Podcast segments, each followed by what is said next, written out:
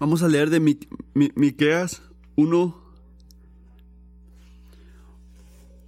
La palabra del Señor vino a Miqueas de Moseret en los días de Jotam, Acaz y Ezequías, reyes de Judá, lo que vio acerca de Samaria y Jerusalén.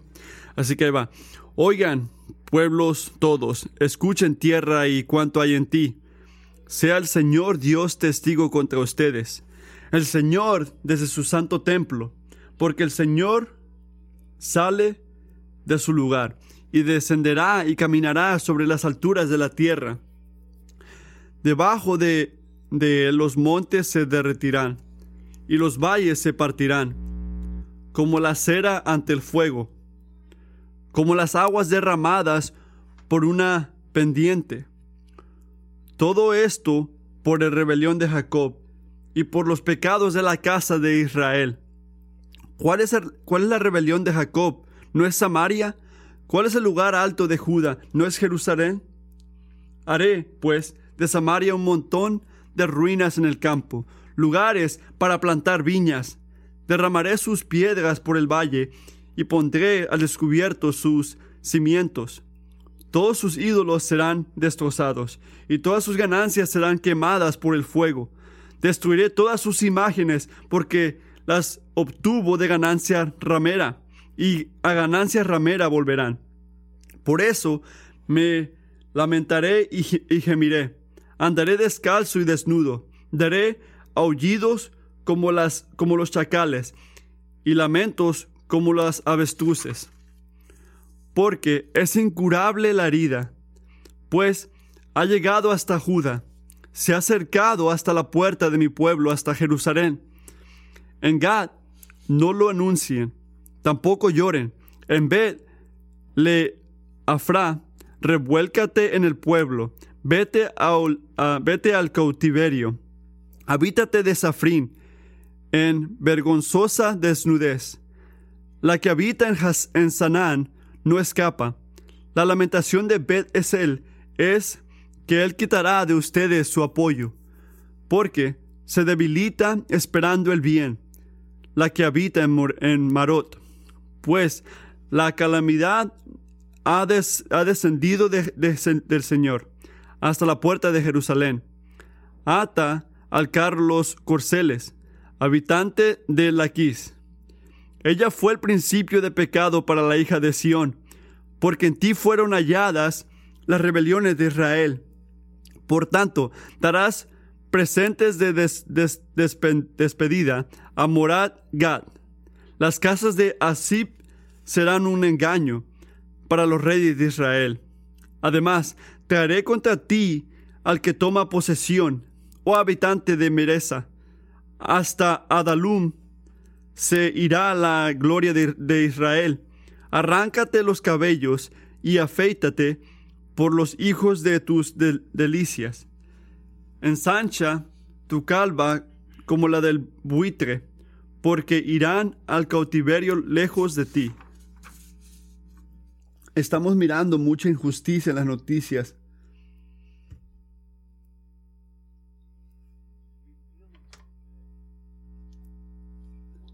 Vivimos en un mundo lleno de injusticia.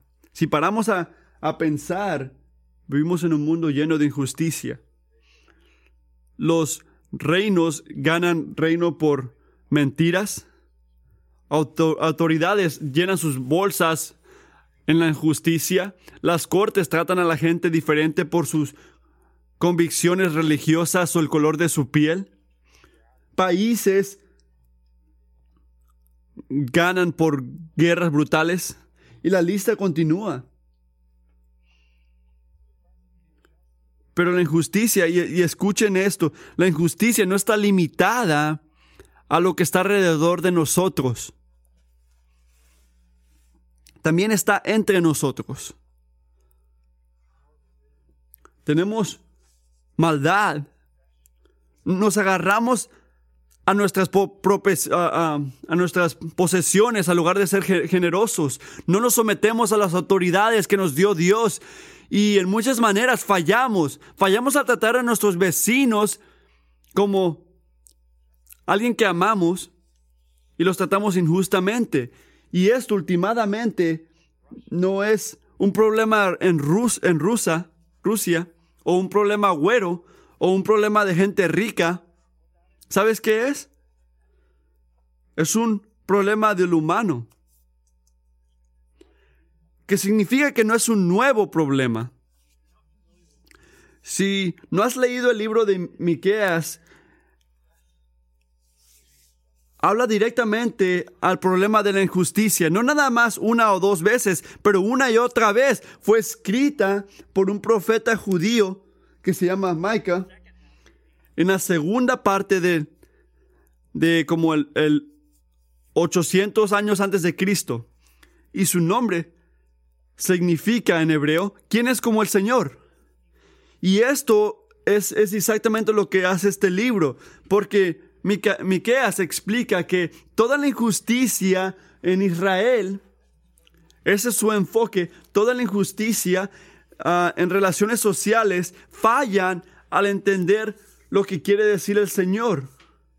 Y todo está en raíz y enfocado en un problema más grande que la relación que tienen unos con otros.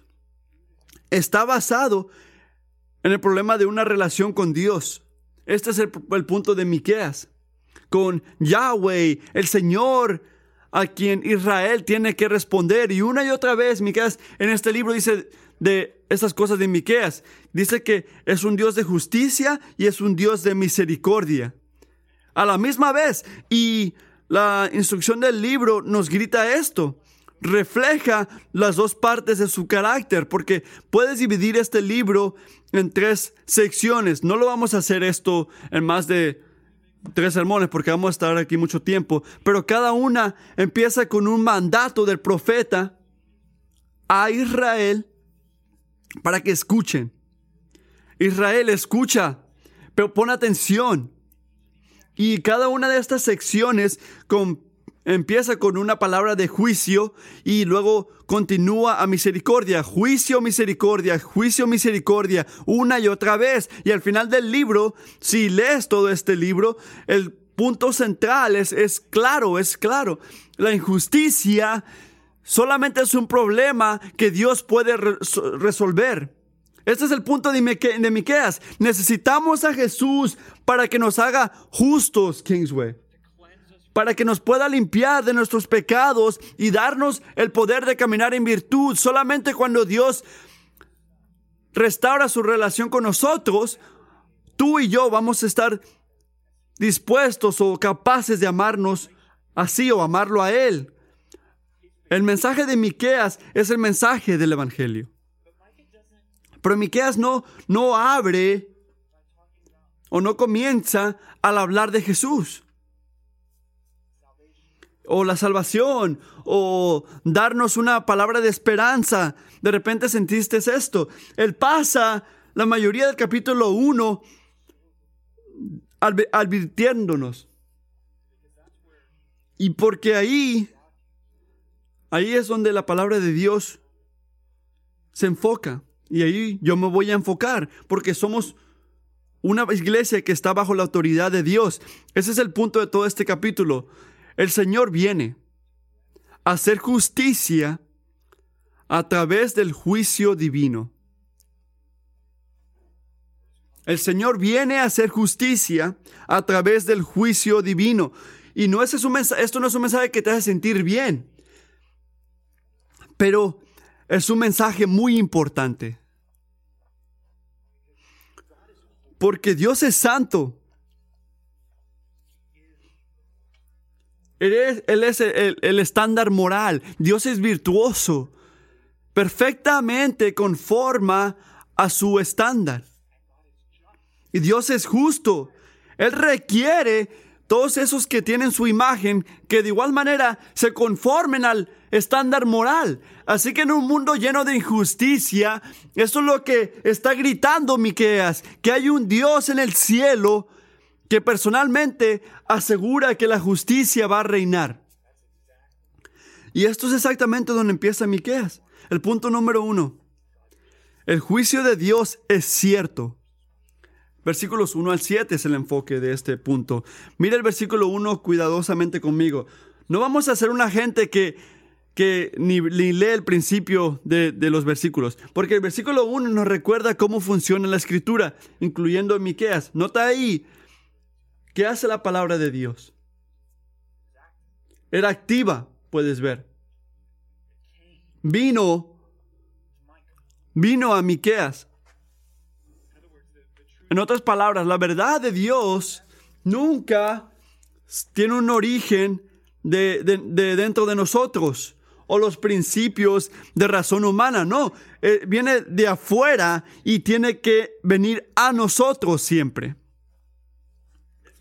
Y en este punto, en, este, en, este, en esta razón, el Espíritu se movió en Miqueas y dijo exactamente lo que Dios quiso que diga. Y el mensaje que, aquí dice, el mensaje vino en un tiempo muy específico, en los días de Acaz, Ezequías y todo eso, reyes de Judá. Después del rey Salomón, Israel se dividió en dos reinos, eh, el lado norte que le dicen Israel y luego en un reino del sur que es de Judá, que la capital es Jerusalén. Y luego Mica era del sur y, y le dio una palabra para toda la nación que él dice que fue colectivamente como Israel o Jacob. Y era un tiempo muy difícil para la gente de Dios cuando estaba hablando Miqueas en ese tiempo. Había un rey en ese tiempo que era conocido, que era conocido como un serio Napoleón.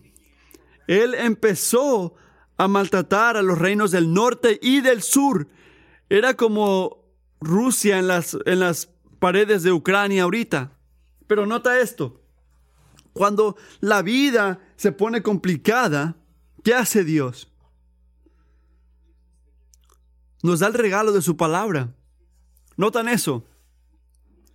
Él le dio a su gente el regalo de su palabra. Es una palabra que nos guía y que nos lleva en tiempos difíciles porque la palabra de Dios define la realidad. Es un regalo de gracia. Era exactamente lo que necesitaba Israel y es lo que necesitamos nosotros también. Y si parte de ti se está preguntando, Matthew, ¿cómo puede un libro escrito a una nación pequeña en un tiempo de hace unos 2700 años, ¿qué tiene que ver conmigo? ¿Qué tiene que ver conmigo hoy? Quiero que recuerden dos cosas. En primer lugar, Dios no ha cambiado. Dios no cambia. ¿Qué dice la palabra de Dios? Era el mismo ayer, hoy y lo será para siempre. Así que cuando Miqueas nos dice algo de quién es Dios o cómo es Dios o cómo él le habla al mundo que él creó, eso no ha cambiado. Es el mismo Dios hoy. Y recuerden eso. Esa es la segunda cosa. Nosotros no hemos cambiado. Nosotros no hemos cambiado. Sí, tenemos teléfonos y ellos no lo tenían. Pero quién somos por dentro, nuestros gozos, nuestros sufrimientos, nuestros deseos, nuestras tentaciones espirituales, nada es diferente. Eh, se ven diferentes culturas, pero no es diferente. Primero de Corintios 10 dice, todo eso le sucedió para servir de ejemplo y quedó escrito para advertencia nuestra. Pues a nosotros nos ha llegado el fin de los tiempos. Y Miqueas, aunque no escribió eso, lo escribió Pablo hace muchos años, pero Miqueas nota eso también. Al principio lo pueden ver también. Aunque le está hablando una gente en particular, él nota que la palabra que Dios le dio le aplica a cualquier humano en todo el universo. ¿Por qué? Porque el Dios que él sirve es un Dios que reina en todos lados. Mire el versículo 2. Oigan, pueblos todos pueblos todos, escucha tierra, y cuanto hay en ti, sea el Señor Dios testigo contra ustedes. ¿Qué, qué, qué es un testigo? Piensen en esa palabra por un segundo. Un testigo es alguien que ve, ¿verdad? alguien que, que conoce o sabe de algo, alguien que de primer mano tiene un conocimiento de lo que ocurrió. Miqueas inmediatamente nos lleva o nos enseña a el reino de Dios, donde Dios está dando testimonio. No nada más contra Israel, sino contra todo el, todo el mundo. ¿Por qué? Porque Dios es un Dios que ve. El Dios que te crió a ti. Si lo estás sirviendo a Él o no, todavía es un Dios que sabe. Salmos 139. Señor, tú me examinas, tú me conoces. Sabes cuando me siento y cuando me levanto. Aún a la distancia me lees los pensamientos, mis trajines y descansos los conoces, todos mis caminos te son familiares. No me ha llegado a una palabra en la lengua cuando tú, Señor, ya la sabes toda. Todo lo que tú has hecho o, o dicho no has hecho o no has dicho, todo lo que has pensado en tu mente o lo que has visto con tus ojos. Amigo, Dios sabe.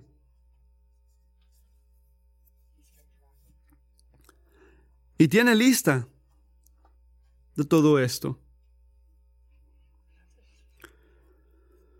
Y eso es un pensamiento, un pensamiento que es espantoso. Porque Dios no es un Dios que nada más le gusta ver. O nada más alguien que, está ahí en la esquina de, de chismoso. O alguien que nada más le gusta mantenerse ocupado.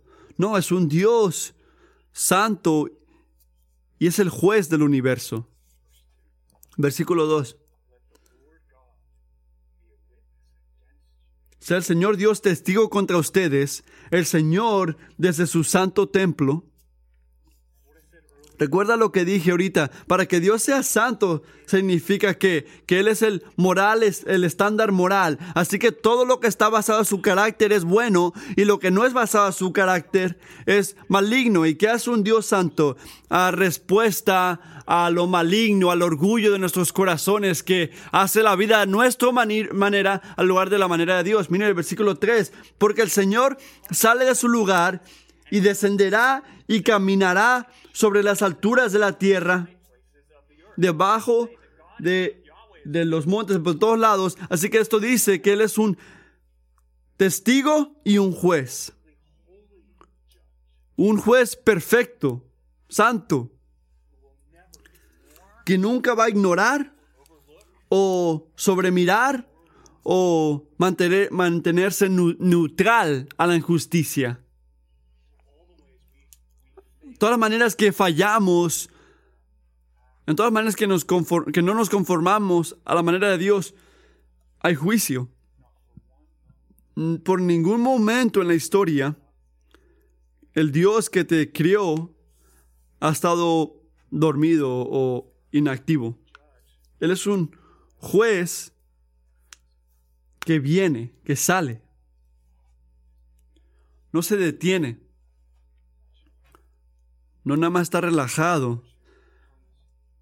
Es un Dios que viene, que baja, que está entre, entre cada hombre, mujer, niño, reinado.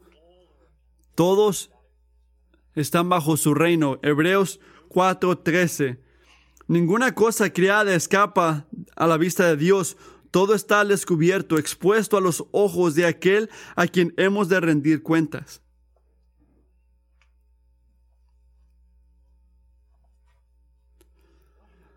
¿Qué ocurre cuando Dios sale? Cuando Dios sale y viene a juzgar el mundo. Mire el versículo 4. ¿Qué dice Miqueas? Debajo de él los montes se derretirán. ¿Qué imagen? Los montes se derretirán. Yo he visto unas montañas grandes en mi vida. Las más fuertes, las más inmovibles, se van a derretir ante Dios. Miqueas continúa, Y los valles donde los hombres están, los valles se van a partir, se partirán. La vida que hemos vivido separada de Dios va a ser expuesta y toda la cosa maligna en ella. De lo más alto hasta el lugar más profundo, no hay escapatoria del Dios Santo. Él no puede ser ignorado, no puede ser dudado. Cuando Él juzgue o juzgue el mundo, toda la orden creada, toda civilización es como que, como estos montes ante, ante Él. Es como agua bajando en una montaña. Te has parado. Te has parado al lado de una de un agua que cae fuerte. No hablo de una caída de agua pequeña. How waterfall? Waterfall. ¿Han mirado una cascada fuerte? ¿Han visto el poder de una cascada? Mirar mientras un río de una milla ancha cae como unas 35 torres para abajo. Una cascada enseña un poder inmenso. Y resistir el juicio de Dios es como intentar pararte debajo de una cascada. No nada más no es sabio, es imposible. No lo puedes hacer, vas a ser destruido. Miquel está diciendo que el, el juicio de Dios es igual a esto. Los juicios de Dios son ciertos. Él se mantiene ahí. Y si él hubiera parado ahí, creo que toda la gente de Judá hubieran dicho, ¿sabes qué? Tiene razón. Es verdad. Él es un Dios de justicia. Hubieran estado convencidos de que Miqueas estaba hablando de la gente mala. Cuando piensas en injusticia es lo primero que viene a tu mente, ¿verdad? Nunca somos nosotros. Siempre es la gente mala, la otra gente. La injusticia, oh sí, wow, mira esa, esa cosa maligna que hace esa gente. Dudo que la gente que le estaba hablando a Miqueas pensaban que estaba hablando de ellos mismos también. Pero mira el versículo 5. Antes de que aplaudiera esta gente, Miqueas cambió. Dijo, todo esto por la rebelión de Jacob y por los pecados de la casa de Israel. Y después le habla a la capital, Samaria y Jerusalén. En los profetas, en el Viejo Testamento, lugares altos, si no sabes esa palabra, eran lugares en Israel, normalmente las montañas donde los judíos practicaban idolatría, donde se arrodillaban a dioses paganos. Así que Jerusalén, la ciudad que Dios eligió como su lugar en el mundo, se convirtió en qué? El lugar alto de Judá. Una gran ciudad llena de idólatras. ¿Y qué? Aquí se enseña que el Señor mantiene a esos que se consideran parte de su gente como culpables también, tienen responsabilidad, igual que cualquier otra nación que no quiere nada que ver con Dios. Le está recordando a la gente de Israel, nuestro Dios nunca cierra el ojo al pecado, incluyendo el pecado entre los que según son buena gente que están mandando ayuda a la gente de Ucrania. Puede ser algo pequeño a ti o tus amigos alrededor, todos los que conoces han de pensar de ti como el buen niño que hizo todas las cosas buenas mientras él estaba creciendo, que era, oh, él es buen niño, buen niño, buen hombre.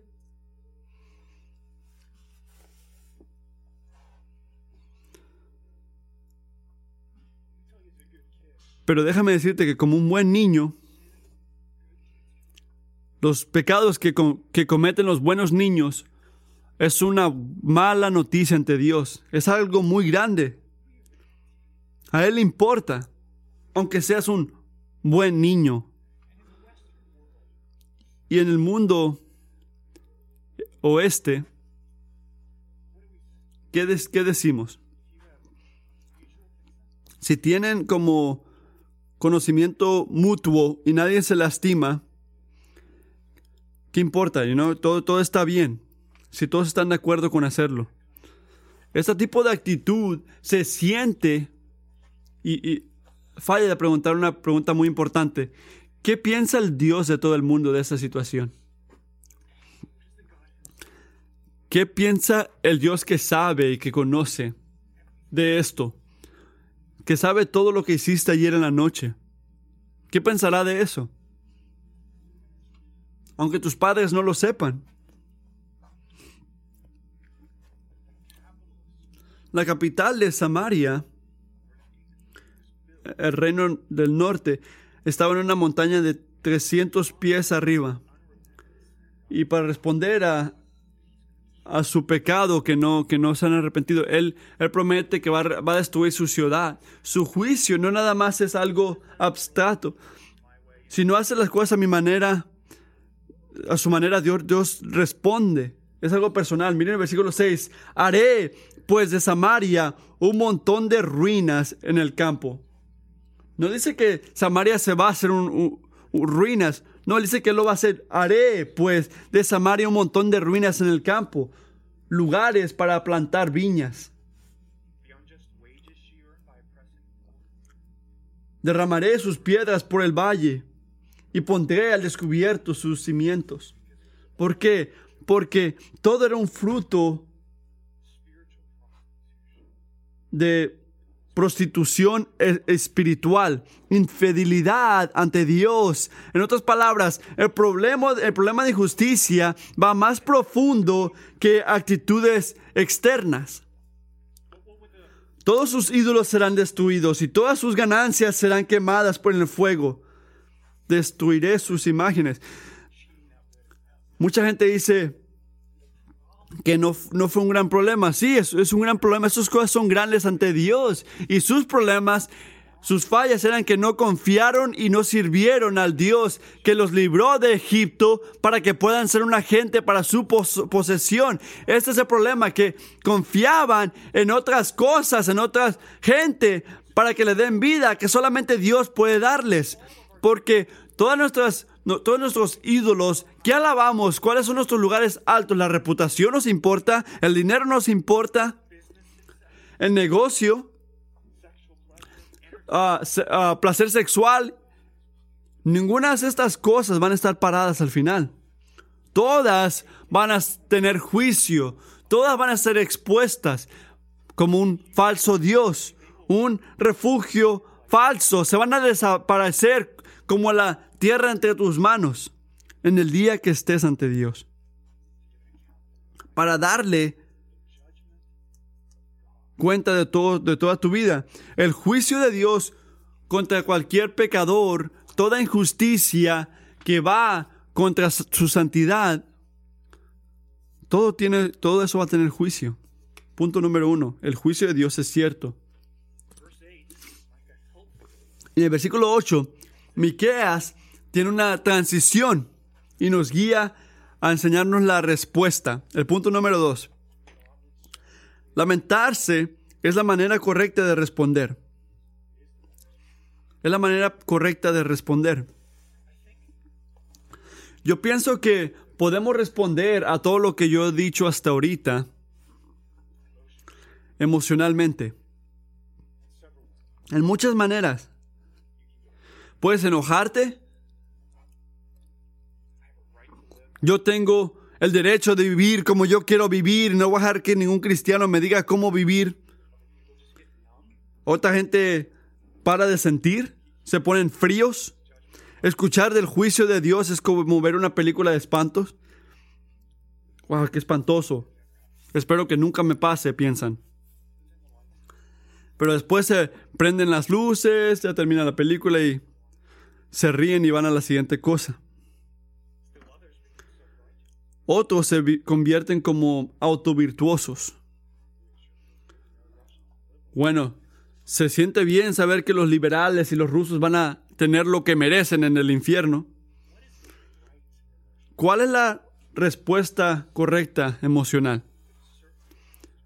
Al ver el juicio de Dios, no son estas cosas, es un llorar de lamentación. Es sufrimiento de Dios, es un corazón, es, un, es una respuesta que siente su culpa ante el Dios que personalmente nos está llamando y nos lleva a arrodillarnos y ir a Él. Miren esto, por eso me lamentaré y gemiré, versículo 8. Esto dice Miqueas, por eso me lamentaré y gemiré. Andaré desnudo, descalzo, daré aullidos como los chacales y lamentos como las avestruces, porque es incu- incurable su herida. El juicio es así, pues ha llegado hasta Judá, se ha acercado hasta la puerta de mi pueblo, hasta Jerusalén. Ahora recuerda esto, que como Miqueas era fiel a Dios. Él tenía buena razón para esperar en las promesas de redención que vamos a llegar después en este libro, pero nota, hasta él, ni él respondía a esta profecía como un tipo de, bueno, tan siquiera yo soy bueno. Su corazón se quebrantó y, vio su pecado, y vio el pecado de su pueblo, se, se quebraba su corazón por esa gente que tenían la imagen de Dios, pero no se sometían a su autoridad.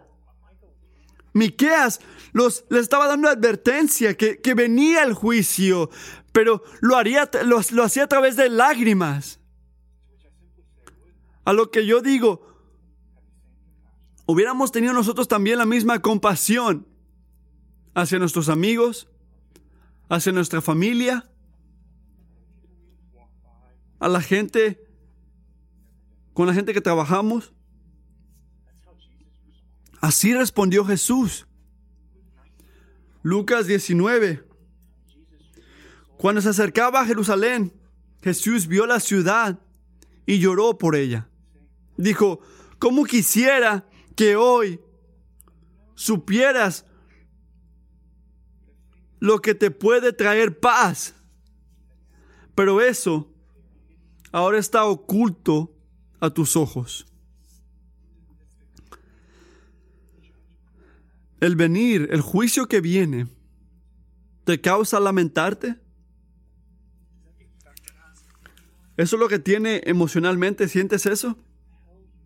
Te lleva como Miqueas a amar, amorosamente advertir a la gente que tienen que escuchar esto. Miqueas no podía quedarse callado. Su sentimiento para la gente de Dios lo llevaba a hablar. Y yo pienso que es importante notar este punto en este capítulo, que no, no es muy difícil sentirse mal cuando miramos toda la injusticia en el mundo. Muchos, mucha gente que no es cristiana, que ni siquiera saben de Dios y ni siquiera quieren tener algo que ver con Dios, se sienten mal por lo que está ocurriendo en Ucrania. Pero aquí no comienza Miqueas. Ese no es eso no es lo que él está lamentando, porque toda la toda la quebrantura en nuestro mundo ¿qué hace? Refleja algo de de más importancia que nuestras acciones a lo que está ocurriendo. ¿Qué refleja? ¿Qué está apuntando? Refleja la injusticia, el pecado que todos hemos cometido contra Dios. Y el juicio que merecemos en ese resultado, este es, este es el sufrimiento. Esta es la, la, la, lamentación que debe llenar nuestros corazones más que cualquier otra. Romanos 6 dice, porque la paga del pecado es la muerte. La lamentación es la respuesta correcta. Y la segunda parte del capítulo, empezando en el versículo 10, Miqueas le dice a su gente que sigan su ejemplo. Lloren conmigo, lamentense conmigo. Él habla de ciudades que están ante la destrucción y exilio y no está exagerando. Porque en unas cortas épocas, décadas, los de Isaria maltrataron a todos estos. Y esto lo puedes ver en, en los libros de historia. Esto es algo que ocurrió. Y cada lugar que él advirtió contiene un jugar de palabras en hebreo que lamentan una, de una manera poética la justicia de Dios y también enseña que no nos podemos salvar. En versículo 10, Miqueas le dice el Enhad o, o casa de, de visita que se rueden en el polvo. En el versículo 11 es la, la, la, la, calle de la hermosura, se llama ese pueblo en hebreo, y dice que van a estar en desnudez y, y vergüenza. Y luego en el versículo 12, el lugar se llama Madot, pero se llama el lugar de avanzar, pero no pueden avanzar porque no se pueden parar ante Dios. O otro lugar que se llama Atá, que, se que significa en hebreos lugar de seguridad, ¿verdad? La iban a destruir. Él estaba jugando con las palabras. Estas, estos lugares tenían nombres y de esa manera fueron destruidos. Y todos querían noticias bonitas, noticias buenas, pero no, venía el desastre, venía el desastre de Dios a las puertas de Jerusalén. Israel, Dios no puede ser parado o cambiado de curso. Su juicio va a vencer, va a venir. Y en el versículo 13, miren ahí, Miqueas le dice a los habitantes de Laquis, en, en hebreo significa para los caballos, le dice que que guarden, que lleven sus caballos a, Israel. Y irónicamente, en Primero de Reyes, en ese libro, podemos ver que la que es era uno de los lugares que tenían este, caballos, donde se reunían los reyes y habían este, muchos caballos en esa área y estaban desobedeciendo directamente a Dios. ¿Por qué? Porque el Señor le había dicho a Israel, le había dicho a, Salomón que no acumulen muchos caballos para sí mismos. Pero es exactamente lo que hicieron. No hagan poderes militares como las otras naciones. Hagan esto. Confíen en mí. Confíen que yo los voy a salvar, Salomón. Pero no hicieron eso. Tenían caballos a lo loco. Y este era el principio de su pecado, donde comenzó el pecado de Israel. Y aquí es donde empieza nuestro problema también. ¿Qué hacemos nosotros? Buscamos el poder del humano. Fortaleza humana, sabiduría humana, recursos humanos, en lugar de confiar en Dios. Hacemos exactamente lo mismo que esta gente. Hacemos reinos humanos. Isaías 31 dice, Ay de los que descienden a Egipto y buscan en ayuda, de los que apoyan en la caballería, de los que confían en la multitud de sus carros de guerra y en la gran fuerza de sus jinetes, pero no toman en cuenta el santo de Israel ni buscan a Dios. En el versículo 14, Miqueas advierta a Maroset Gad que en Obreas dice a lo que alguien que está comprometida, dice que va a recibir ah, un engaño el rey de Israel. Y todos los otros judíos tienen que darle un regalo al, tienen que darle tribu al rey de Israel mientras estaba destrozando a la gente de Moraset. Van a ser engañados, un refugio falso para todos los reyes que ven a esa ciudad para tener seguridad. Pero la palabra que Miqueas usa ahí y en el libro de eh, Josué habla de un río seco, que viene la gente que tiene mucha sed, llega a ese río y no hay ayuda, no hay agua. Y el versículo 15, Miqueas le dice a Maras, Maresa, que en hebreos es alguien que conquista, que ella va a ser conquistada. recordándole a Israel que últimamente no son los de Siria que te van a juzgar, es el Dios santo. Usando al rey de Isiria para que venga su juicio. Y mientras David tomaba refugio en el lugar de Adula, en Samuel, así también la gloria de Israel, los líderes de la gente van a desparcerse, van a separarse, desesperados para buscar refugio.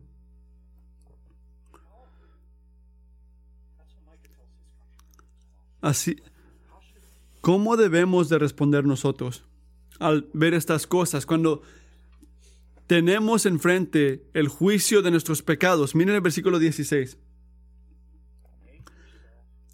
Arránquense en los cabellos y afeítate. Miqueas no está intentando ser chistoso al decir esto. No está burlándose de los de los que no tienen pelo, estaba enseñando que deben de arrodillarse ante Dios, deben de lamentarse. En esos tiempos afeitarse era como una manera de, arrepentirte. Estás llamado a arrepentirte. Al final del capítulo nos enseña esto. Tienes que aceptar al Dios que te puede salvar. Tienes que lamentarte. Esto es crítico. La lamentación es necesaria, es bíblica, es requerida, porque si no cambia algo, como dice Miqueas en el versículo 16, por los hijos de tus, de, tus delicias, este, en, ensancha tu culvo como la del buitre. Aquí enseña que si no cambias, si no hay un cambio en tu vida, si no pones atención a lo que Dios requiere de ti, desobedecemos sus mandamientos, siempre, siempre va a tener un, dolor profundo a la gente que está a tu alrededor. No creas la mentira de que tú ya hiciste la, la lección, ya elegiste, vas a sufrir las consecuencias y que esas consecuencias, el juicio de Dios, solamente está limitada a ti. No es así. Somos criaturas sociales. Dios nos puso en comunidad. Uno de nosotros, si uno de nosotros se separa de Dios, nos afecta a todos. Miqueas comienza con una advertencia. El Dios, nuestro Dios viene a traer justicia a través de el Señor viene a hacer justicia a través del juicio divino. Y la misma advertencia es para nosotros. Si es el día que tú mueres o el día que regrese Cristo, si eso ocurre antes de que tú mueras, cada uno de nosotros tiene que estar ante el trono de Dios, ante el juicio de Dios. Cada uno. Y la justicia de Dios mismo, escucha esto. Este es el punto de Miqueas. Enseña que nadie se va a ir sin nada. Nadie se va a escapar con la suya. Y esta advertencia es un regalo precioso. Porque es verdad. Porque nos guía.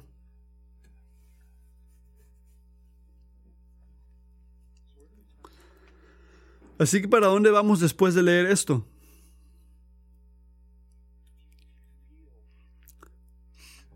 Si sientes la realidad de esta advertencia. Amigo, no puedes escaparte de Dios,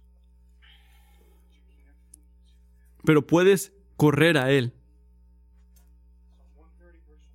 Salmo 131. A ti, Señor, elevo mi clamor. Lo cantamos esta mañana. Elevo mi clamor. Desde las profundidades del abismo, escucha, Señor, mi voz. Estén atentos tus oídos a mi voz suplicante. Si tú, Señor, tomarás en cuenta los pecados, ¿quién, Señor, sería declarado inocente?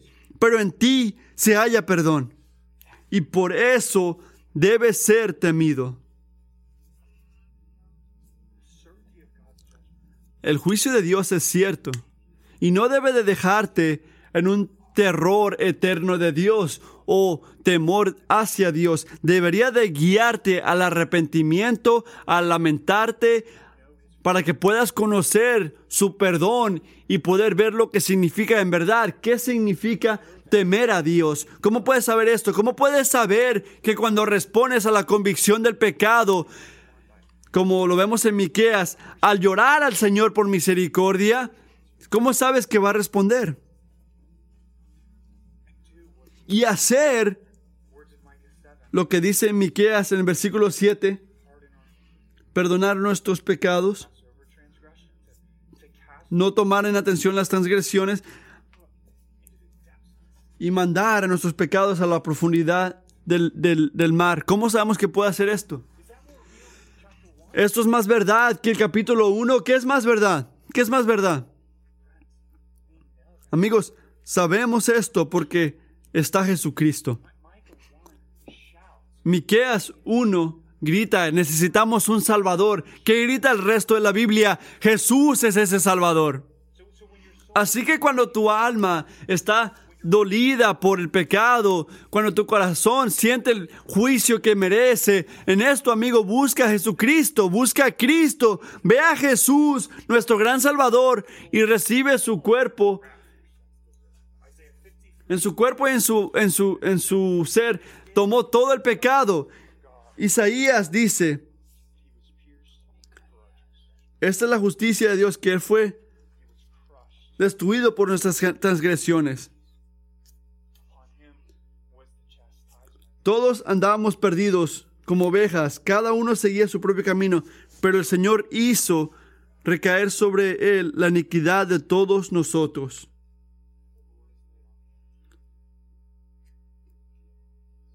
El Señor hizo recaer sobre él la iniquidad de todos nosotros. El arrepentimiento comienza con la lamentación eh, basada, centrada en Dios.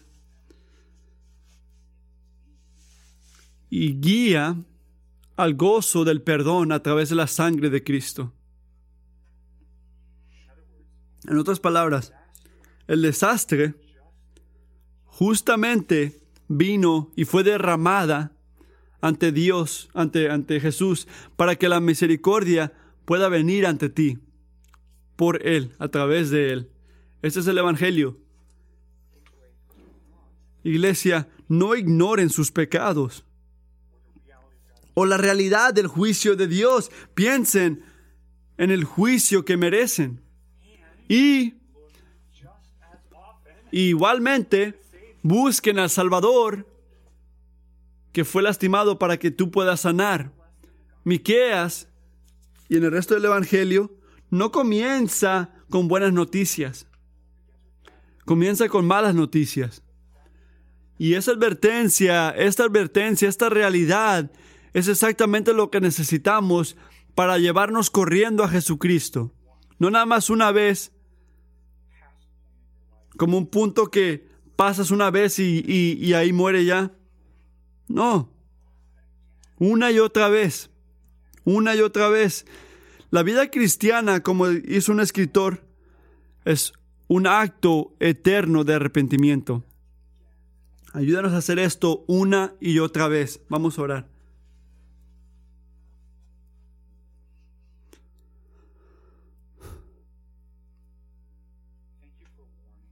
Gracias por advertirnos, Señor.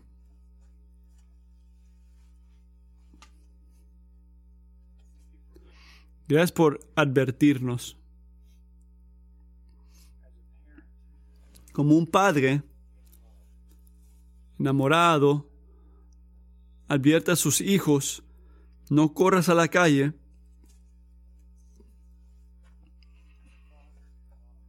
Como un padre enamorado le dice a su hijo, no nada más brinques a la alberca. Así también tu palabra está llena, no nada más con promesas, sino con advertencias también. Jesucristo, te pido que donde sea, donde estamos esta mañana, nuestra relación contigo, siguiéndote, cansados en la pelea, desinteresados en ti, aquí nada más porque nos invirtió un amigo y queríamos mantenernos contentos.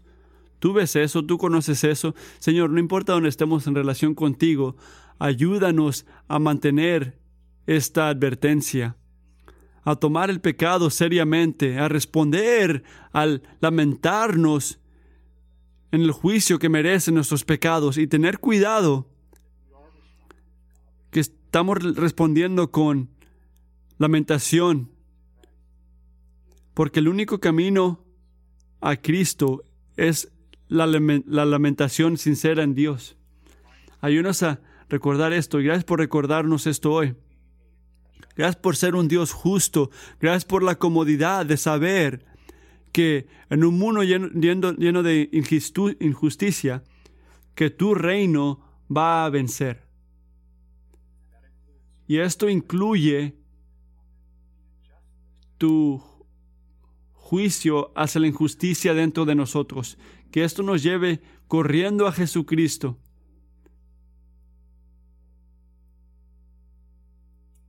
Gracias por el regalo de tu cuerpo quebrantado, tu sangre derramada.